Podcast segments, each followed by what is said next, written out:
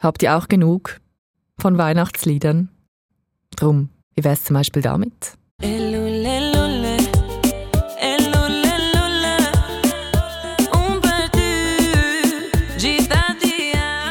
Albanische Songs, wie zum Beispiel dieser hier, liegen in der Schweiz in diesem Jahr voll im Trend. Und was das heißt, ganz grundsätzlich für den Stellenwert der albanischen Sprache in der Schweiz. Das war Thema bei News Plus im letzten August. Und hier kommt die Folge nochmal. Dani Flasim Scipketu. Nein, das stimmt natürlich nicht. Wir sprechen nicht Albanisch. Jetzt hier ist nicht die neue News Plus Sprache. Wir bleiben mal schön beim Deutschen. Aber euch beschäftigt das Thema Albanisch als Sprache in der Schweiz sehr.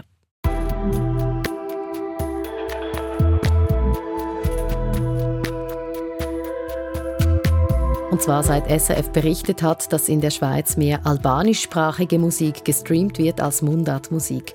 Ja, seitdem geht in der Community-Redaktion die Post ab. Einige von euch machen sich Sorgen um den Zustand der Mundartmusik. Andere fragen sich, hey, breitet sich denn Albanisch generell aus in der Schweiz? Wird es vielleicht mal groß, vielleicht mal so groß wie die großen Landessprachen? Ihr bekommt die Antworten, News Plus mit Isabel Meissen oder News Plus mit Isabellen.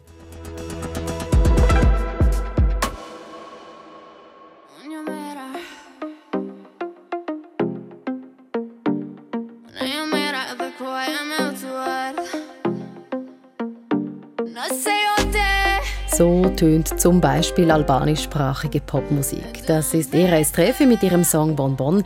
Viele Leute streamen ihre Songs. Gut, am meisten streamen die Leute in der Schweiz schon noch Lieder auf Englisch. Über die Hälfte der Songs. Danach kommt Hochdeutsch, dann Französisch, Spanisch und Italienisch. Aber auf Platz 6, da hat es eben eine Veränderung gegeben. Da hat sich neu der albanischsprachige Pop an der Schweizer Mundartmusik vorbeigeschoben. Und euch hat das so beschäftigt, dass unsere Community-Redaktion uns dieses Thema gepitcht hat. Macht doch was dazu. Ja, breitet sich diese Sprache in der Schweiz auch sonst aus, so als Sprache im Alltag, auf den Pausenplätzen, in den Büros, in den Läden? Für solche Fragen brauchen wir natürlich einen Profi. An der Uni Zürich haben wir einen gefunden. Ich bin Sprachwissenschaftler an der Universität Zürich, beschäftige mich zum Teil mit Sprache und Gesellschaft, insbesondere in Bezug auf die Sprachen äh, der Einwanderer, Stefan Schmid hat also mehrere Steckenpferde. Er bewegt sich in der Sprachforschung wie ein Fisch im Wasser. Mir hat er erzählt, dass es meistens ganz ähnlich abläuft, wenn Migrantinnen und Migranten eine Sprache neu in ein Land bringen. Da ist eigentlich so das klassische Modell, das Drei-Generationen-Szenario. Das heißt, in der ersten Generation können die Leute eigentlich nur ihre Muttersprache und diejenige des Einwanderungslandes nicht. Das Modell wurde entwickelt anhand der Vereinigten Staaten von Nordamerikas. In den USA die ersten italienischen Einwanderer sprachen nur italienischen Dialekt und kein Englisch.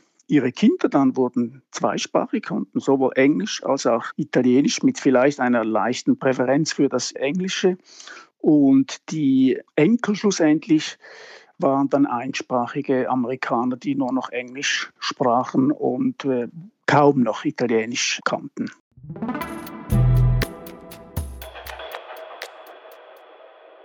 Ein prominentes, ein sehr prominentes Beispiel dafür.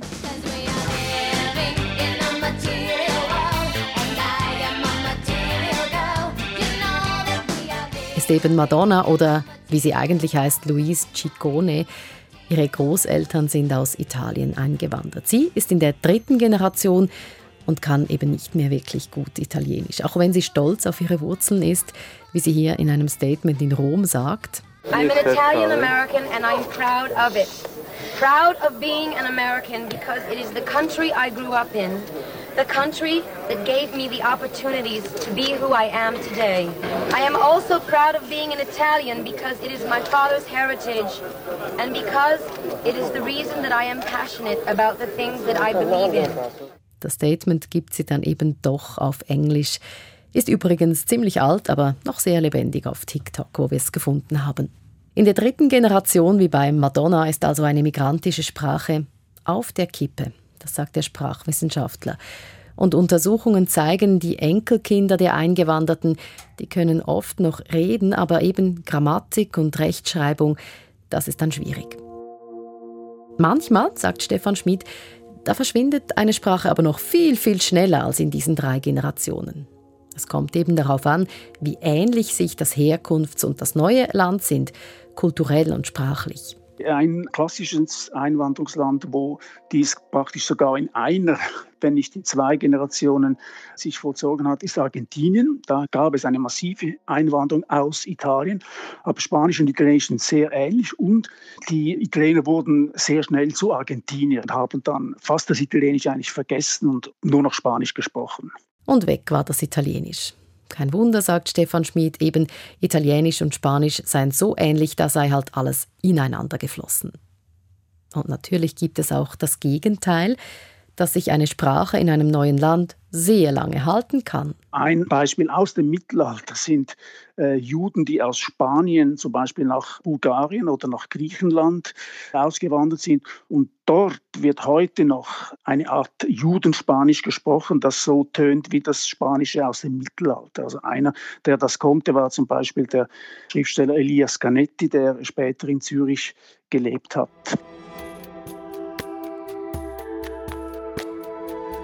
Das sind eben die Ausnahmen von der Drei-Generationen-Regel. Sprachen, die am neuen Ort sofort in der Versenkung verschwanden oder sich fast ewig gehalten haben. Verschwinden oder halten, vielleicht sogar ausbreiten, das ist ja die Frage, die wir klären wollen. Ob Albanisch in der Schweiz immer mehr gesprochen wird.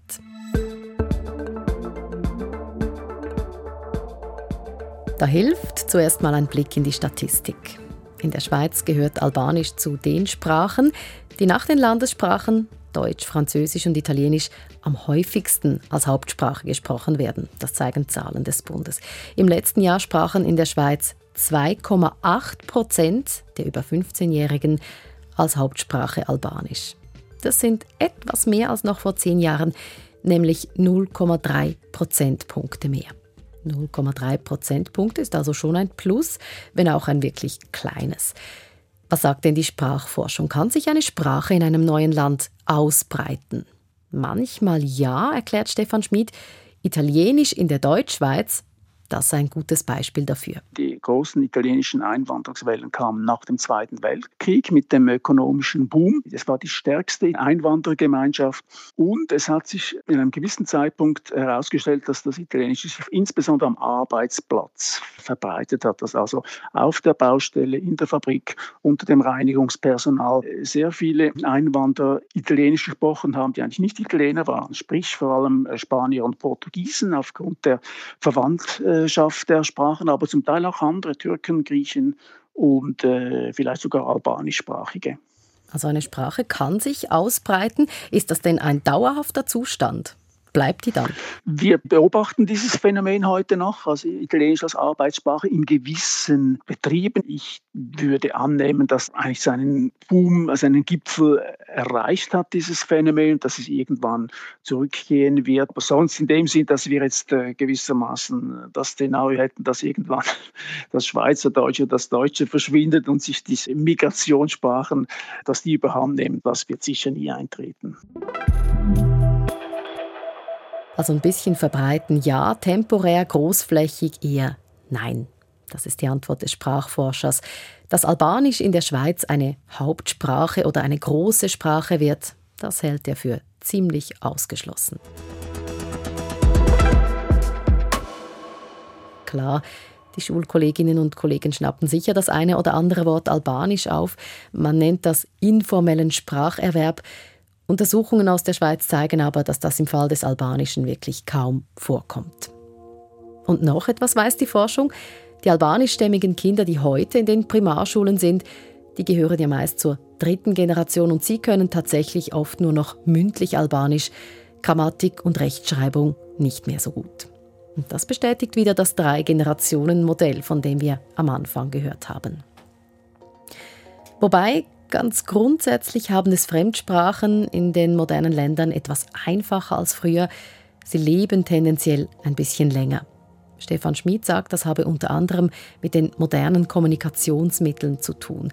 WhatsApp zum Beispiel, das ganze Internet, es sei einfach leichter, mit dem Herkunftsland und der Sprache in Verbindung zu bleiben. Das spielt auf jeden Fall eine Rolle, hat sogar schon im letzten Jahrhundert eine Rolle gespielt mit der Verfügbarkeit der Fernsehkanäle auf Italienisch in der Schweiz. Der Tessiner Kanal wurde zum Teil auch von den Spaniern geschaut, weil er einfacher zu verstehen war als Deutschschweizer Fernsehen. Das noch bevor Satellitenfernsehen und alles Mögliche kam. Heute natürlich mit der globalen Verfügbarkeit von Medien ist die Möglichkeit, dass sich Sprachen halten, in der Diaspora gewissermaßen sicher gestiegen. Also das ist äh, ein Vorteil in dem Sinn für die Erhaltung der Mehrsprachigkeit. Und deshalb wird Albanisch wohl noch eine ganze Weile präsent sein in der Schweiz. Und auch die albanische Popmusik.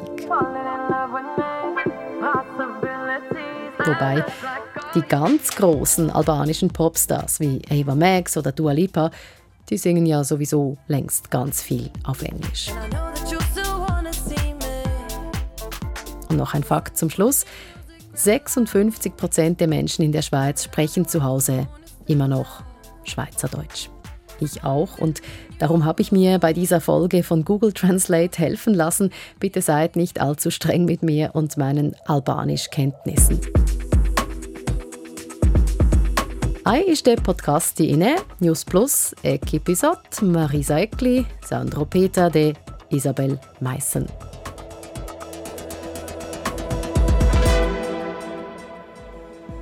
Das war eine Wiederholung der News Plus Folge vom 17. August. Wenn ihr Fragen habt dazu oder auch Inputs zu ganz anderen Themen, ihr wisst, ihr könnt uns immer schreiben, auch auf Albanisch übrigens, wenn ihr wollt. Ihr erreicht uns zum Beispiel auf newsplus.srf.ch per Sprachnachricht an 076 320 10 37 oder direkt via Antwortformular auf Spotify. Das war's für heute. Wir hören uns morgen wieder.